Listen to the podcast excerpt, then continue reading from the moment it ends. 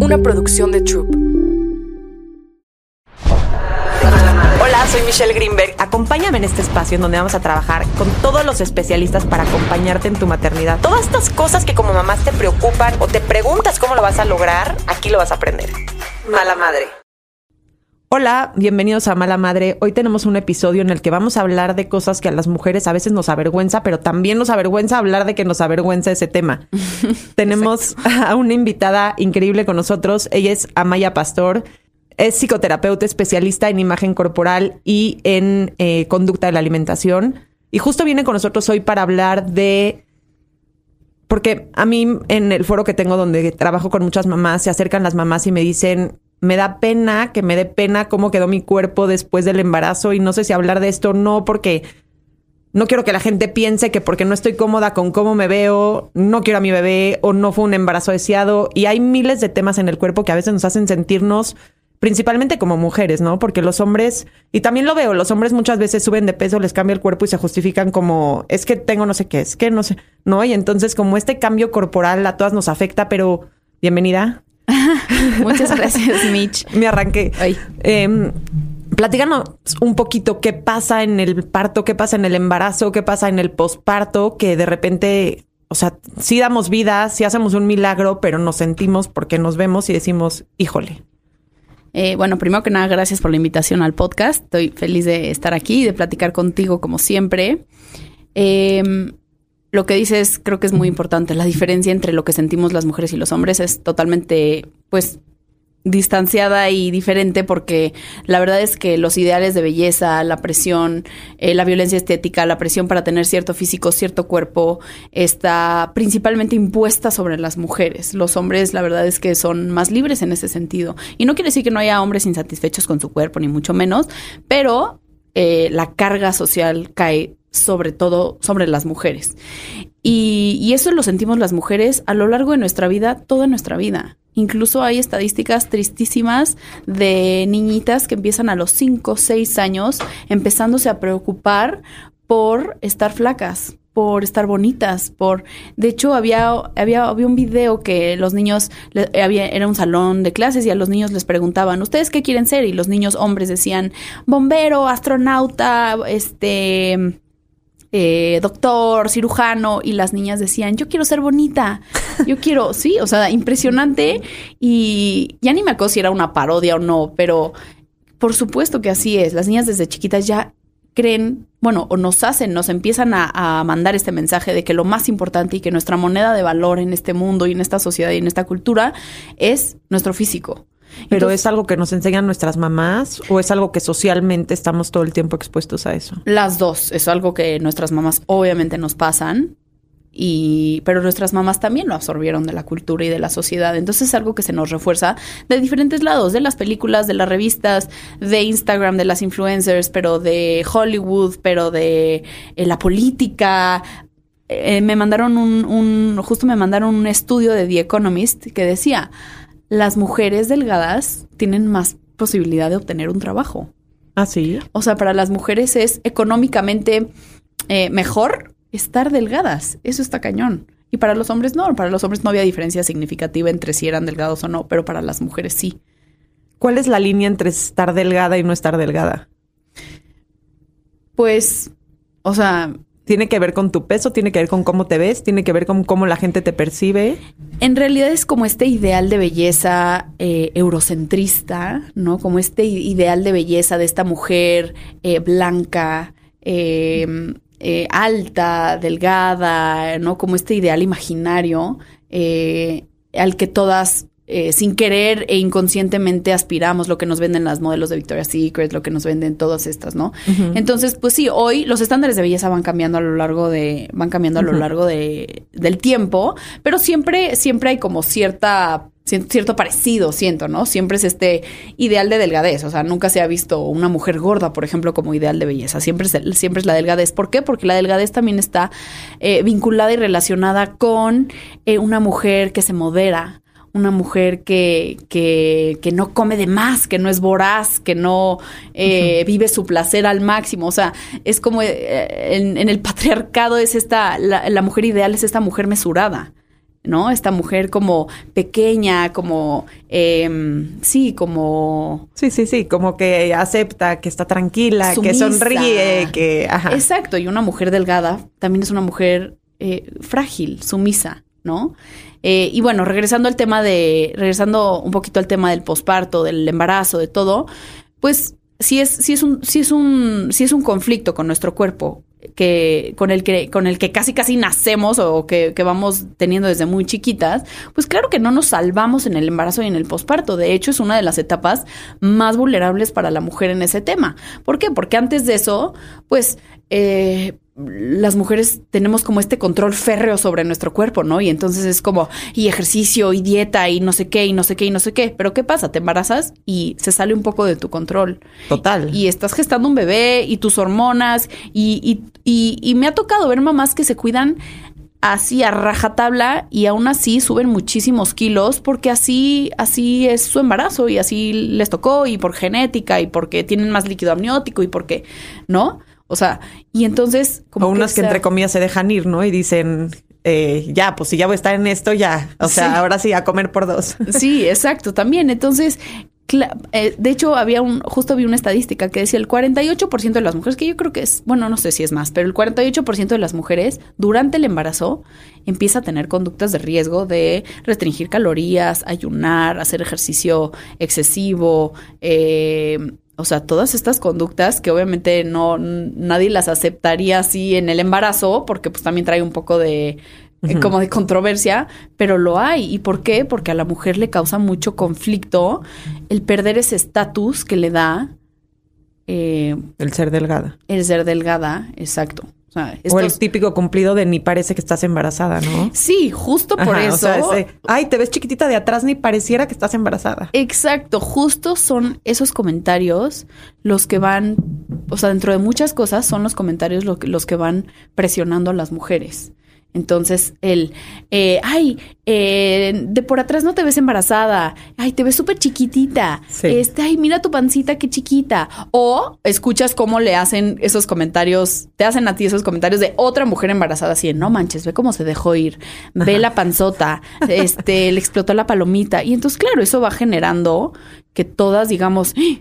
más me vale en el embarazo verme también perfecta, está cañón. Está o sea, que siempre, como que ni en el embarazo hay tregua, ¿no? Ni en el posparto, que estás como si te hubiera atropellado un camión, ni siquiera en el posparto hay tregua.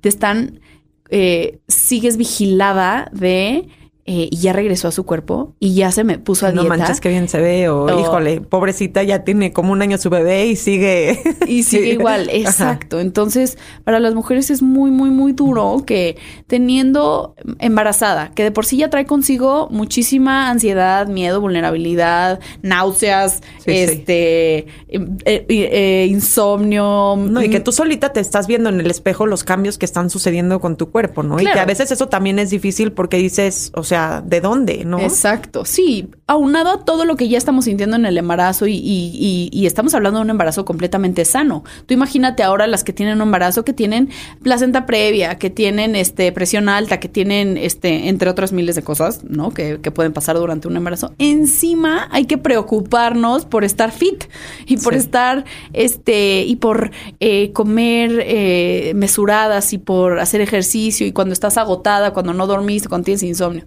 Entonces es una presión inagotable. ¿Crees que es peor el embarazo o el posparto?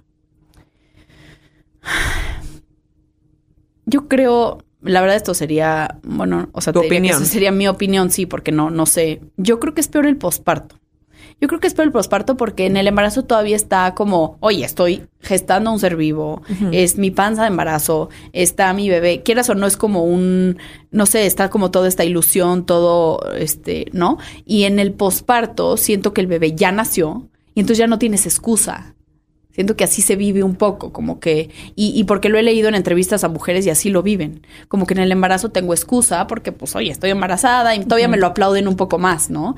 Y casi, casi si te ven no comer tanto en el embarazo es como, no, come porque tu bebé X. Pero ya en el posparto es como, bueno, ya, mijita, ¿no? Como que ya nació, ponte las pilas, este, y, y pues también está cañón porque el posparto es una época de muchísima recuperación, tu cuerpo acaba de tener un bebé, un ser humano, estás cocida, este, ya sea por parto natural o por cesárea, todos tus órganos se desacomodaron. Sí, o sea, hay todo un proceso físico aparte del que ves, que está pasando internamente, que no hay manera de acelerar el proceso. Exacto, físico, hormonal, eh, pero emocional también. O sea, también parir un bebé no es, no es una cosa, no es cualquier cosa. En el libro de Laura Goodman de eh, Al encuentro con la propia sombra, pues nos habla como de todo este proceso psíquico al tener un bebé es, es, es, fuertísimo emocionalmente, pero súmale además, ya sabrás tú, el no dormir, eh, ¿no? Que el no dormir yo creo que vuelve monstruo a cualquiera. El que a veces ni te da tiempo de comer o no sabes, ¿no? Como yo siento, yo siempre digo que hay como después de dar a luz una nube del recién nacido, como que vives todo el día en una nube los primeros meses de que nace que no sabes si es día, no sabes si es noche, ya no sabes a qué hora te va, o sea, como que estás siento como todo nublado, o sea, no sé, es como una sensación rara. Ajá, que el tiempo pasa, pero no pasa, pero no. Ajá, entonces de repente ya no desayunaste, pero ya es la hora de la comida, pero ya sí desayunaste, pero ya no te acuerdas, o sea, es como un, no sé. Sí, totalmente, y creo que ese término me lo dijeron alguna vez que se llamaba newborn fog. Y sí, ah, sí, completamente, completamente de acuerdo. Yo que tengo un bebé de cinco meses, así lo viví. De la nada ya habían pasado cinco meses y fue como, ¡Ah! ¿en qué, momento ya este bebé tiene cinco meses? Sí, pues es me, me, impresiona y me da muchísima tristeza que encima de lo que la mujer tiene que vivir en el embarazo, en el posparto, encima se le exija regresar, a un cuerpo, de antes. Que también está mal esa concepción de regresar a tu cuerpo de antes. ¿Qué es mi cuerpo de antes? O sea, antes no era mamá y ahora sí soy mamá. Todo en mi vida cambió. Mi relación de pareja, mis relaciones este, interpersonales, mi, mi libertad, mis responsabilidades, mi, hasta mi cerebro se transformó literalmente pero tu cuerpo tiene que permanecer igual. Igual, como si tuvieras 20 años y como si tuvieras. Pero tal vez no puede ser que dentro de todo lo que está incierto y dentro de, o sea, dentro de todos los nuevos cambios que están sucediendo, tal vez tú sientes que tienes un poco más de control sobre tu cuerpo y, y te puedes enfocar un poco más en eso, en tratar de regresar. O sea, no sé si es tal vez como una forma de control que a veces sentimos las mujeres de decir, ok, pues si está el bebé, va creciendo, que duerma, pues ya veremos, que coma, pues ya veremos, con mi marido, pues ya veremos, pero yo con mi cuerpo, pues sí, sí puedo desayunar unas claras de huevo y comer una pechuga en la comida, no sé. Definitivamente, como todo en nuestra conducta alimentaria, creo que en el posparto justamente depositamos, bueno, en el embarazo también depositamos en la comida eso, depositamos muchas cosas, pero creo que durante esta etapa eso es lo que depositamos en la comida, en nuestro, en nuestra forma de comer, justamente esa sensación de control, sensación de voy a regresar a ser quien era, porque extrañamos y es un duelo, eh, es un, son varios duelos que vivimos, ¿no? Lo que acabas de decir, duelo de mi libertad, mi, mi, tiempo, mi tiempo para mí, mi, este, mi, mi, relación de pareja, mis relaciones interpersonales, mis tiempos, todo, ¿no? Mi trabajo incluso ha cambiado. Entonces, todos esos duelos, sí creo que una manera de lidiar con ellos, incluso de negarlos y de no voltear a verlos, para poder, este, como sobrevivir, sí siento que la mujer voltea a ver su cuerpo y voltea a ver su comida como una forma de, como una forma familiar y una forma reconocible de, bueno, esto sí lo puedo controlar, eh, ya conozco el estar a dieta, ya conozco lo que es pasar hambre, ya conozco lo que es tener un control férreo sobre la comida y eso sí creo que como que nos brinda como cierta calma y cierta paz pero es una paz disfrazada porque en realidad solo nos causa más sufrimiento que además de todo lo que estamos viviendo, eh, encima pasa hambre y encima eh, usa toda tu fuerza de voluntad, o sea, te estás muriendo de cansancio, pero no comas suficiente, pero además la lactancia te está matando de hambre, pero eh, tienes que enflacar, ¿me explico? O sea, para mí se me hace, de verdad se me hace un es que es una violencia estética, tal cual. O sea, es, no hay, creo que no hay peor violencia estética que, eh, que, que, a la, que la mujer en el posparto atacada para que regrese a su cuerpo. O sea, se me hace un crimen. Es como, encima de que estoy trayendo seres humanos al, al mundo, tengo que, tengo que cumplir con verme bonita, flaca, delgada, sin arrugas, sin ojeras, sin estrías, ¿no? Que, o sea, es como, sí embarázate, pero que no parezca que te embarazaste y sí ten hijos, pero sí ten hijos, pero que no parezca que tuviste hijos. ¿Crees que las redes sociales tienen un papel importante en este shaming, por así decirlo. 100%, 100%. Yo misma me sentí este como víctima de esto porque cuando al mismo tiempo que yo estaba embarazada, de repente ahí me salió como una pues, influencercilla ahí que estaba embarazada con los mismos meses que yo y decía, ¡Ah! y obviamente te, te o sea, no, no, ninguna de nosotras, a pesar de que me dedico al tema, somos inmunes, ¿estás de acuerdo? Entonces, y yo veía esta foto y de esta, de esta niña embarazada de los mismos meses que yo, y luego en el posparto con los mismos días de posparto que yo, y decía, y claro que te comparas, y esa comparación te lleva a la crítica, y al odio, y a la insatisfacción corporal, y a, pues así, ¿no? Porque, pues sí, la comparación es la, es la peor consejera, ¿no? Es y te roba la felicidad. O sea, ¿y cuál es como el consejo? Elimina todo lo que no te hace sentir bien de tu red social, desconéctate un rato, o sea, o Yo sí creo que en el como que en el posparto tienes que como que sirve sirve observar tus pensamientos, alejarte de ellos y en el momento quizá repetirte ciertos mantras que tengas de decir, eh, acabo de tener un bebé, me merezco descanso, me merezco... Eh, cuidarme, ¿no? Cuidarme, 100% esa era la palabra. Me merezco cuidarme. El posparto es autocuidado. Porque, y que, que también me, me, siempre me causa conflicto esto. No puede ser que en el posparto, déjate la enfermera para el bebé, las que tengan. La enfermera debería ser para la mamá, ¿no? No sé por qué no, no sé por qué no hay esos. El otro día vi en, que en Corea había un programa eh, gubernamental que te cobraban creo que 20 dólares al día y te mandaban a una señora Sí. que cuidaba de ti. De ti. Y en consecuencia cuidaba un poco a los, al bebé y al niño, pero cuidaba de ti, te cocinaba, te cuidaba, te ayudaba, te echaba la mano con el bebé para que tú descanses. O sea, era un programa especialmente dedicado a la mamá. De la mamá, claro. Uy, y si hubiera eso, habría mucho menos eh, depresión posparto y ansiedad posparto y todo lo que todos los problemas de salud mental que hay en el posparto, ¿no? Eso sería, esa red de apoyo sería, porque encima eso, a las mujeres en posparto se les exige además, pues ya, como que, como que siento que te dan de alta muy rápido. ¿no? O sea, es como ya tuviste al bebé, pues órale, este, a los 10 días ya manejas, retomas tu vida con tus hijos grandes, Exacto, exacto, este, ya sal, lleva a los demás, llévalos al colegio, o sea, no sé, como que sí siento que está cañón que no, no se nos permite ese autocuidado y ese descanso, ¿no? ¿Sientes que el cambio en el cuerpo incrementa como esta ansiedad posparto y estos baby blues y esta depresión posparto, o sea, sí puede ser un detonador de todos estos temas. 100%, es un es un, o sea, si tú lees sobre las causas de depresión posparto, los cambios en el cuerpo van a ser una causa importante. Si ya traías temas con la comida y con tu cuerpo, el embarazo y el posparto van a ser una época complicadísima y de buscar ayuda. Hay mujeres que no tienen temas con su cuerpo.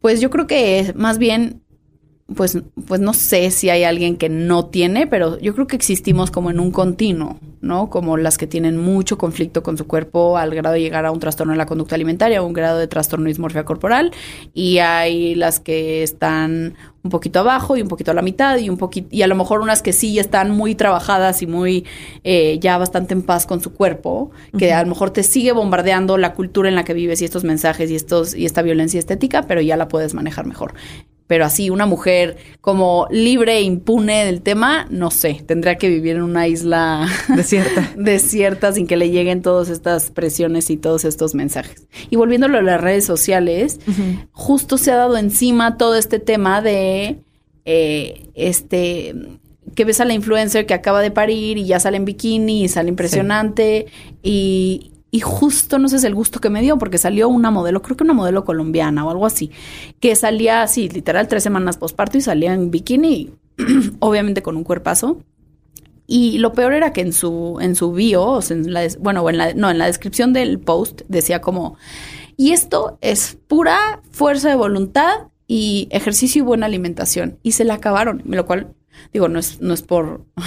pero. O sea, no te gustó que se la acabaran, pero qué bueno que se la acabaran. Pero, pero me dio gusto que sí la hicieran reflexionar, porque ese tipo de gente que tiene tanta audiencia hace muchísimo daño con estos mensajes, diciendo: mi cuerpo está así porque, porque como bien y porque hago ejercicio. Si ustedes no están así como yo en el posparto a, los, a las tres semanas, es por flojas, es porque no tienen fuerza de voluntad y es porque no están tratando suficiente.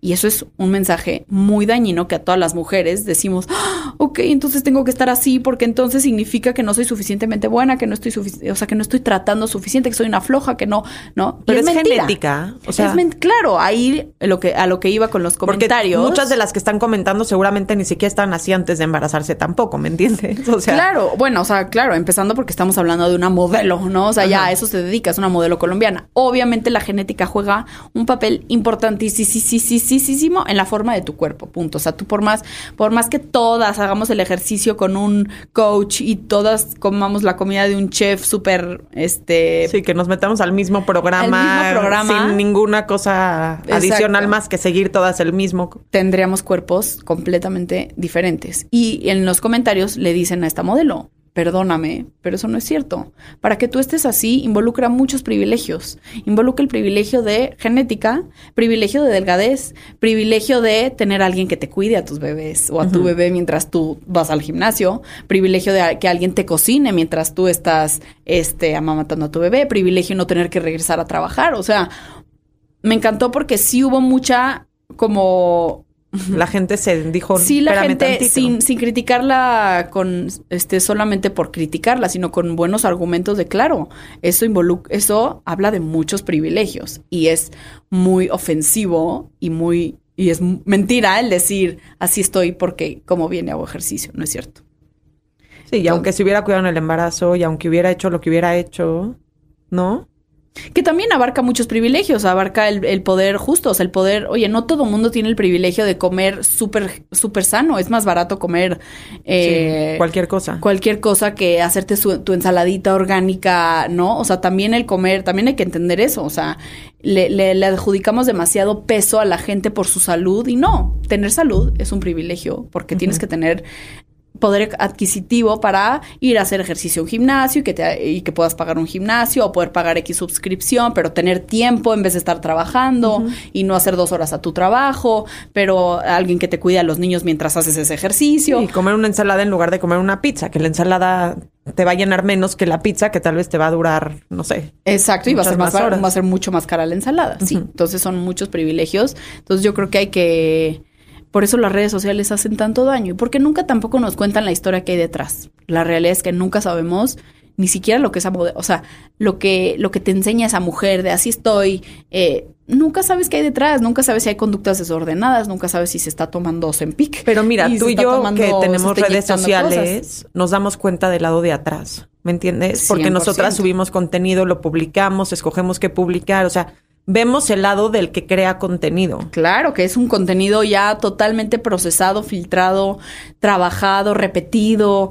eh, y quieres enseñar tu mejor versión y tu mejor faceta y todo el mundo hace lo mismo. Sí. Entonces, sí, eso ayuda, ¿no? Pero la gente que no crea contenido y que está del otro lado y que ve, pues sí, pueden pensar que no sé, que, hasta los que hacen comida le toman la foto de la mejor manera posible para que la comida se vea antojable, ¿no? Claro. Y, y puede ser que esté rica o no, puede ser que esté bonita o no, depende de cómo la pero es un tema que, pues sí, depende de cómo lo veas y cómo lo presentes. De cómo lo, claro. Sí, sí, creas una realidad, las redes sociales son una realidad ficticia, alterna, que todo el mundo muestra su mejor cara, y pero ahí estamos los que estamos eh, viendo creyéndonos esa realidad y eso se vuelve súper dañino. Yo sí creo que las mujeres eh, en el, o sea, siempre, yo creo que siempre deberías de tener en tu Instagram o en tus redes sociales eh, cuentas que no te causen conflicto, que no te causen ansiedad, que no te causen insatisfacción corporal. ¿Para qué? Es algo que ves todos los días y es algo que está, con, o sea, está, lo traes rumiando en tu cabeza todo el tiempo. Entonces sí creo que hay que hacer una limpia en las redes sociales y más en el embarazo y en el posparto que estás en una etapa tan vulnerable. A lo mejor cuando no estás en el embarazo y en el posparto no te sientes tan vulnerable y sientes que puedes ver estas cuentas sin que te afecte tanto. Pero en el embarazo y en el posparto sí creo que te tienes que cuidar más porque sí estás en un momento diferente y sabes que también te distrae de lo que estás viviendo ahí. O sea, qué cañón que tener a un ser, o sea, por fin ese bebé súper deseado, súper querido, vas a traer un ser humano a la vida y, y, tu atención esté más bien en que como que no como cuántos kilos subo, cuántos kilos este tengo que no sé qué, pero entonces cómo los voy a bajar, pero entonces eh, me voy a ver diferente. ¿Qué cañón? ¿Y crees que este tema tenga que ver también un poco con los doctores que te pesan en la cuarentena, que te pesan cada mes del embarazo? O sea, ¿crees que tiene que ver un poco también con eso, que vas teniendo como tal vez un control más específico del peso o tiene más que ver, o sea, no sé, tal vez es un tema de genética o tal vez es un tema de hábitos o tal vez es un tema de que te están todo el tiempo monitoreando para que no sé si no subas tanto o que subas naturalmente o que subas lo ideal, no sé. 100%. Yo creo que para empezar hay mucho, para empezar hay mucha gordofobia y más en el consultorio médico. O sea, es ¿por qué? Porque traen digo, sin ofender, traen estudios o sea, como que ya hay un, ya hay una forma de enseñar medicina muy pesocentrista, donde se le da mucho, mucho valor al peso. Y ya estudios recientes, muchos, o sea, ya es como para que se actualicen, se ha visto que el peso no, o sea, que no, no hay que basarnos en el peso, hay que basarnos en hábitos, en conductas de salud, en estudios de sangre. Y que independientemente del peso de tu paciente, merece los mismos cuidados, los mismos, el mismo enfoque, el mismo todo, ¿no? Porque pasa que los, los pacientes gordos llegan al consultorio y literal es como si ya está, el, doctor ya está sesgado. Y entonces es, no, pues ponte a hacer ejercicio. Y ni le ha preguntado a la persona si hace ejercicio. Yo conozco a muchísima gente gorda que hace muchísimo ejercicio. Entonces está cañón como los doctores ni siquiera le preguntan al paciente. Y entonces con las mujeres embarazadas, que ya están en una época vulnerable, que ya saben que, que o sea, ya saben que tienen que cuidar su peso y que el doctor les diga, no sabes la cantidad de comentarios que alguna vez puse en mi Instagram que me mandaron mujeres embarazadas que les decían los doctores fuertísimas, así de, uy, ni siquiera, no voy a poder sentir, este, como poderte hacer el ultrasonido con la panzota que traes. O, oye, si sigues comiendo así vas a matar a tu bebé. Una violencia obstétrica oh muy, muy fuerte y obviamente mucho más dañina que los kilos de más. Entonces, definitivamente los doctores tienen que ser más empáticos, actualizarse en temas de peso y enfocarse en, eh, en su paciente individualizado y, y en hábitos de salud. Olvídate del peso. Sí, le puedes decir, oye, vamos a tratar de controlarlo, no sé qué, este, vamos a, eh, o sea, pero por un tema de salud, tal vez por evitar una preeclampsia, por evitar una diabetes gestacional, ¿no? Exacto, exacto. Más que por un tema de, pues sí, con, con un enfoque compasivo, empático, amoroso, eh, más suave que el que el que se usa hoy en día. Entonces sí, los doctores afectan, o sea, sí son parte de la gordofobia y de la violencia. Eh, que viven las personas contra su cuerpo, definitivamente. Me acuerdo de una que decía, fui por una perrilla en el ojo y salí con una receta para bajar de peso. O sea, ¿qué, qué, tiene que ver? ¿No? O sea, como que sí está cañón el tema del, del peso. Y, y, y sí puedes pedir, hay, o sea, yo creo que como mujer puedes pedir eh, a tu doctor, decirle, oye, si me necesitas pesar está bien, pero a lo mejor yo no quiero ver yo no quiero ver cuánto estoy pesando o tengo este tema de imagen corporal, entonces te voy a pedir que no me hagas nada, este tipo de comentarios, no me comentes de mi cuerpo, no me comentes, no me... Yo tengo un doctor maravilloso y digo, sé que hablo desde un privilegio, yo al final sí tengo un cuerpo delgado y entonces a lo mejor eso también está un poco sesgado, pero sí creo que mi doctor con otro enfoque jamás se comentó el peso, o sea, jamás fue un tema como de tienes que subir tanto, tienes que no sé qué, tienes que comer así, tienes que comer así. ¿Me explicó? Como que. Y sí creo que hay doctores más actualizados que, que tienen este enfoque como más, como no tan pesocentristas y que si su bebé está en perfecto estado de salud, casi casi se ahorran comentarios del peso e incluso la báscula. O sea, como que la báscula es un, eh, pues es un extra, pero si su bebé se ve sano y su placenta se ve sana, pues entonces no le voy a hacer comentarios al respecto, porque sí creo que nos puede afectar mucho lo que nos dice una autoridad médica, ¿verdad? Claro, es como que estoy haciendo mal, ¿no?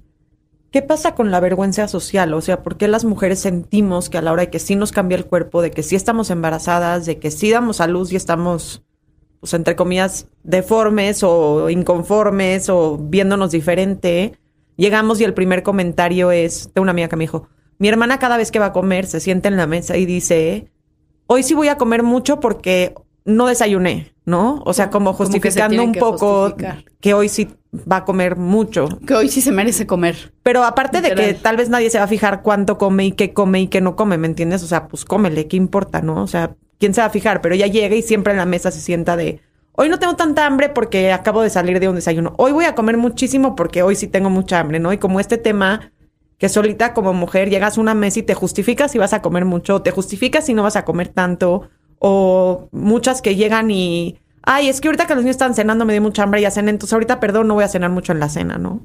Sí. O sea, ¿por qué está como tema social o, pues sí, vergüenza social? O sea, al final es como lo platicamos, o sea, es este shaming o este shame que tienes de presentarte ante la sociedad con un cuerpo cambiado, ¿no? Pues sí, porque la sociedad, lo que decíamos hace ratito, la sociedad, la cultura, espera ciertas cosas de ti, espera ciertas cosas de la mujer.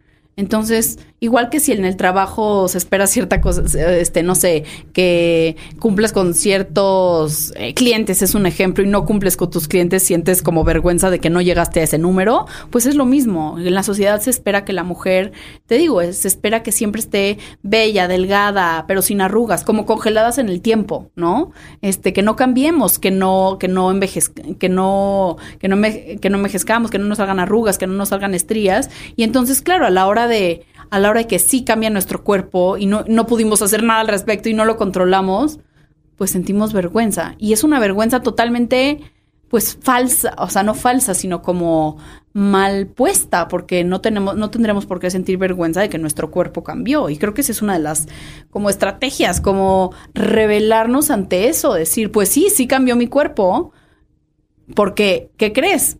Tuve un hijo, dos hijos, tres hijos, me convertí en mamá y por qué mi cuerpo tendría que permanecer igual. Ese es como el discurso que tendríamos que estar eh, peleando las mujeres. ¿Por qué tengo que avergonzarme de haber tenido un hijo? De que mi cuerpo haya cambiado. ¿En dónde está escrito que los cuerpos no cambian y que se tienen que quedar como si fueran estatuas de cera? Porque, oye, los hombres los ves y los hombres suben de peso, les salen canas, les salen arrugas, les sale lo mismo. Ellos también cambian, obviamente, todo ser humano, toda la naturaleza cambia, ¿estás de acuerdo? No hay nada inamovible. Entonces, ¿por qué nuestro cuerpo también tendría que permanecer igual?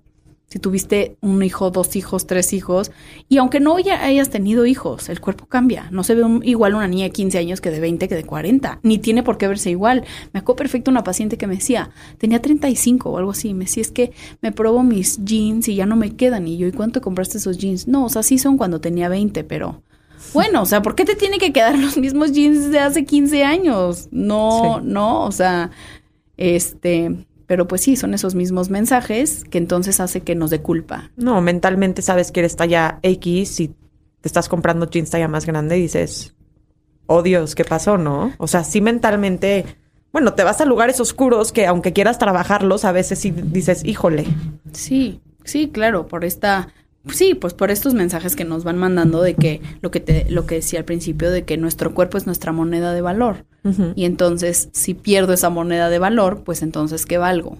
Y por eso otra de las estrategias es cómo eh, modifico mi valor y cómo le quito valor a mi cuerpo, literalmente. O sea, yo más que trabajar el body positive y el como el acepta y mira tu cuerpo y obsérvalo y ve qué bonito es. Y, sí, y agradecele. Sí, o sea, que también sirve de cierta forma, pero en realidad lo que queremos hacer es quitarle valor y decir, pues sí, sí, sí, mi cuerpo es importante y lo que quieras, pero es un 5% de lo que soy. ¿Por qué? Porque también soy, es un ejemplo, pero no sé, también soy tú, ¿no? Hablando de ti, también soy consultora infantil, también ayudo a miles de mamás a que duerman, pero también este tengo un podcast, pero también soy mamá, pero también soy esposa, pero también soy amiga, hija, este, pero también soy chistosa, pero también me explico, o sea, todo lo que nos hace ser quienes somos, eso es lo que eso es lo que tiene valor, eso es lo que la gente se va a acordar cuando te mueras. Cuando te mueras nadie va a decir, "Sí, Mitch tenía súper buen cuerpo, Mitch era delgada." O sea. Pero te voy a decir que a mí sí me pasa. O sea, siento que los días que le estoy pasando como más difícil, que tengo como más conflicto en cosas, que estoy como emocionalmente menos, no sé, estable tal vez. Cualquier cosa de mi cuerpo se me desata mucho peor que los días que me siento mejor, ¿me entiendes? O sea, si estoy súper bien, me siento súper bien, me paro en la mañana y el jean no me sube tan rápido, pues me vale, o sea, me vale. Pero hay días que si el gino me sube rápido, ¡pum! O sea, ya me voy a otro planeta, ¿me entiendes? O sea, siento que también depende un poco qué días, qué no días, cómo estás. Sí. Y obviamente la etapa del posparto, pues las hormonas están es, es, es justo, es justo por lo que hablamos de dónde, de qué depositas en la comida y en el cuerpo. Justo. O sea, cuando tú tienes, imagínate que estás súper bien con tu pareja y justo te dijo que eh, te quería muchísimo, entonces estás como feliz, llena, te sientes querida, te sientes deseada, te sientes amada, es un ejemplo. Entonces ese día te ves al espejo y dices, me, veo me gusto, ¿no? O sea, y ya. Pero otro día, a lo mejor tu jefe te regaña y te dice que no, que no, que no lo hiciste bien. Entonces vienen pensamientos de no soy suficiente, no lo estoy, no, no estoy haciéndolo bien, no soy exitosa, no soy capaz. Y entonces no me suben los jeans y es como, ¡ah! y lo deposito en el cuerpo y es como, no, no, o sea, ¿no? Entonces muchas veces, yo siempre les digo, cuando tengan un mal, un mal día con su cuerpo, un mal día de imagen corporal, volteen a ver qué otra cosa está pasando, que, que como que me causa más conflicto voltear a ver. A lo mejor estoy en crisis de pareja, vamos a decirlo así. Y, y a lo mejor es más doloroso voltear a ver tus problemas de pareja o, tus, o tu crisis matrimonial que latiguearte y ponerte a dieta y sí, que ya sabes que mañana vas a desayunar claras y tal vez en tres días te vuelve a quedar el gin, ¿no? Exacto. Y lo y sentir que controlas un poco esa situación. Lo mismito pasa en el posparto, en lugar de, o sea, como que estos, todos estos duelos que estás viviendo de identidad, de pareja, de todo lo que estás viviendo, pues en lugar de trabajar eso, vivirlos, vivir presente en eso, eh, incluso ir a terapia eh, o platicarlo, pues entonces me volteo a mi cuerpo y digo, pues es que estoy asquerosa, es que ven a más mi cuerpo, lo depositamos en el cuerpo. entonces, que hay que dejar de hacerlo, porque el cuerpo no tiene la culpa y el cuerpo, pues, es solamente nuestro, nuestro envase, ¿no? Son otros como dolores, duelos, eh, pues sí, como heridas, lo que realmente hay que voltear a ver, trabajar, etcétera. Y por eso en el posparto definitivamente es todavía más difícil creo que también es importante para la gente que nos escucha decirles que también es normal sentirse así, ¿no? Porque seguramente se han de sentir mal, de sentirse así. Me han llegado mamás y me dicen, es que yo no he regresado a mi cuerpo o la lactancia me chupó, me siento súper mal porque estoy toda chupada, ¿no? Y la gente me dice que me veo mal porque estoy demacrada o no sé. Y, y yo me siento, pues, no bien, pero es un bebé que busqué por muchos años, muchos tratamientos, por fin llegó y a mí me hace sentir mal, sentirme mal de mi cuerpo, sabiendo que tengo a mi bebé. O sea, es como toda una sensación de... Y pues sí, es normal sentirse así, es normal con el peso que nos pone la sociedad, con el esfuerzo que llevamos por años, con lo que vemos. Y si a mí me da mucha risa, porque de repente a mis hijos les pongo películas de los ochentas o así, o de los noventas, no sé ni qué años son, pero viejitas, pero que son simpáticas para los niños. Y veo unos comentarios que hacen de cosas que diría, esto hoy en día ya no lo pondría en una película. ¿No? O sea, es como tipo Norbit, no ah. sé, mis hijos les gusta de repente ven una de Norbit que ya sabes cuál es, que Eddie Murphy se hace como una señora muy, muy, muy, muy, muy gorda. Ah, ya sé cuál. Ajá, o sea, y, y la ven y mis hijos es como, o sea, yo digo, no puede ser que hayan hecho esta película, ¿me entiendes? Pero no sé, se las enseñó creo que mi mamá un día en su casa. No sé, no sé ni por qué la empezaron a ver, pero, o sea, sí, hemos avanzado, gracias a Dios, o sea, un poco sí siento que, hemos avanzado un poco. Este, políticamente correcto. Ajá, o sea, sí siento que la sociedad como que por un lado ha evolucionado a ser un poco más respetuoso con los tipos de cuerpo. Sí, claro. Pero no estamos ahí. No, ojalá. y nosotros venimos de un lugar donde por un lado nos decían, termínate todo lo que está en tu plato y si no te para, y si no te lo terminas, no te paras de comer. Y por otro lado, unos años después te dicen, tienes que estar flaquita. Tienes que estar flaquita. Entonces, ¿cómo le haces para comerte todo lo que está en el plato si pues ni tenías ganas, pero pues te obligaron, pero entonces ya no sabes qué sí quiere tu cuerpo y qué no quiere? Y por otro lado, en unos años después te dicen, oye, estás un poquito subida de peso, te voy a llevar al nutriólogo y el nutriólogo te saca una cosa así de grasa y te dice, esto es un kilo de grasa, ¿no? Entonces, estos mensajes con los que crecimos, porque así crecimos, porque nuestras mamás hicieron lo mejor que pudieron en ese entonces, pues sí, o sea, ¿cómo le haces? Claro. Sí, y aunque ahí vamos, creo que también es parte de nuestra parte de la responsabilidad de nuestra generación ya no seguir con esos patrones, ya no, o sea, romper con esos patrones, ya no pasar esos mismos traumas, esos mismos conflictos a nuestras propias hijas. Entonces, que nuestros hijos ya no ya sean esa generación que de diversidad corporal, de amor propio, de ponerle valor a otras cosas, de ojalá podamos lograr eso. Yo sí, yo sí creo que hay mucha responsabilidad en nuestra generación por ejemplo, para mi abuelita, los bebés gorditos y llenitos eran saludables, ¿no? Y yo tengo un par de gemelos que mi hija pesa un kilo cien y mi hijo un kilo seiscientos cincuenta, o sea, nada. Entonces, ya que por fin salen del hospital de dos kilos, los llevo a verlos y mi abuelita era como, ay, están muy flaquitos. Cada vez que la veía, me preguntaba cuánto ya pesan. Y para mí era un tema... Porque sabías que eso significaba para ella que no estaban sanos. Claro, pero para mí aparte era un tema que yo de verdad hacía mucho esfuerzo porque subieran de peso, ¿me entiendes? O sea, cada día en el hospital llegabas y lo primero que les pregunta, o sea, que preguntabas es, ¿cuánto, pesan, hoy? Claro. Subieron 30 gramos, subieron 20 gramos, subieron 40 gramos y cada gramo era un aplauso porque era un día más cercano a que salieran del hospital por subir de peso, ¿me entiendes? Entonces, desde ahí era un tema que yo cada que llegaba mi abuelita alucinaba ir a verla porque lo primero que me preguntaba era ¿y cuánto ya pesan? Y para mí era un tema doloroso, no porque estuvieran gorditos, al contrario, porque me costaba trabajo que subieran de peso, ¿me entiendes? Sí, como que recaía un poco en ti la responsabilidad del peso de tus hijos, ¿no? Y no, y no la tenía. No, claro que no. No la tenía y, y hacía lo mejor que podía, ¿me entiendes? Pero entonces siempre este tema del peso y del cuerpo para los dos lados, ¿no? También te digo, las mamás que me dicen es que bajé muchísimo de peso por la lactancia, me siento súper mal. Sí. Y, y, me hacen comentarios. O sea, ¿cuándo socialmente vamos a dejar de comentarle a la gente? De su cuerpo. De su cuerpo. Como que el cuerpo y el peso es un tema que, que como que todo mundo tiene una opinión. Todo mundo se siente en con derecho a opinar de tu cuerpo y de tu peso, ya sea para bien o para mal. Y, y, y, y también he hecho encuestas en Instagram en donde me dicen, eh, cuando más flaca estuve es cuando más me felicitaron y traía un trastorno en la conducta alimentaria, o hay otra que tenía cáncer, o hay otra que tenía una depresión bárbara y la gente felicitándote porque estabas flaca y estabas delgada.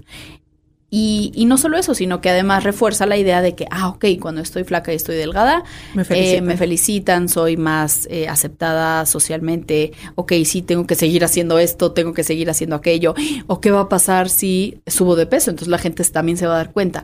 Esta hipervigilancia del cuerpo es un, es un, es un concepto que, que leí en el libro de Enfermas de Belleza y decía, la mujer siempre se siente vigilada siempre se siente vigilada en su cuerpo. O sea, vas en la calle y crees que el de al lado está, que a lo mejor sí, está pensando en, eh, o sea, ¿no? Como sí. que eh, y, y Me te está viendo chifla y las te ve. y enormes de entonces, lactancia que tengo, ¿no? Exacto, entonces, y no solo eso, sino, o sea, no solamente sí somos vigiladas, sino que además, que no lo- nos lo confirman todos los comentarios que escuchamos todo el tiempo, sino que además internalizamos esa vigilancia y entonces ahora estamos como completamente como- Pendientes. Como, pendientes, vigilantes de cada cambio en nuestro cuerpo y entonces nos vemos en el espejo, que eso también se los digo mucho a- en Instagram o, en mis- o a mis pacientes, aguas con el espejo, el espejo es un, puede ser un gran enemigo, ¿por qué? Porque te observas en el espejo, pero te observas tus defectos, eres como muy, haces como esta visión túnel a tus defectos y entonces los agrandas, los ves más graves, los ves y crees que solo, y crees que todo el mundo ve esos defectos y crees que yo te veo Sí. a ti y veo ese,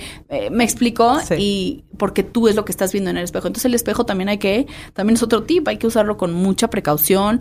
Mm, eh, se ve bien lo que traigo, me maquillo, listo, bye. No necesitas, eh, Y hay espejos más buena onda que otros.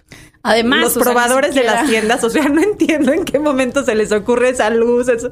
O sea, entras y dices, no, ya va, no me compró nada, ¿no? Sí, exacto. Ni siquiera son objetivos, Ajá. ¿no? Son, están totalmente como, o sea, no son objetivos ni por la luz, ni por el tipo de espejo, ni por lo que traes tú en la cabeza.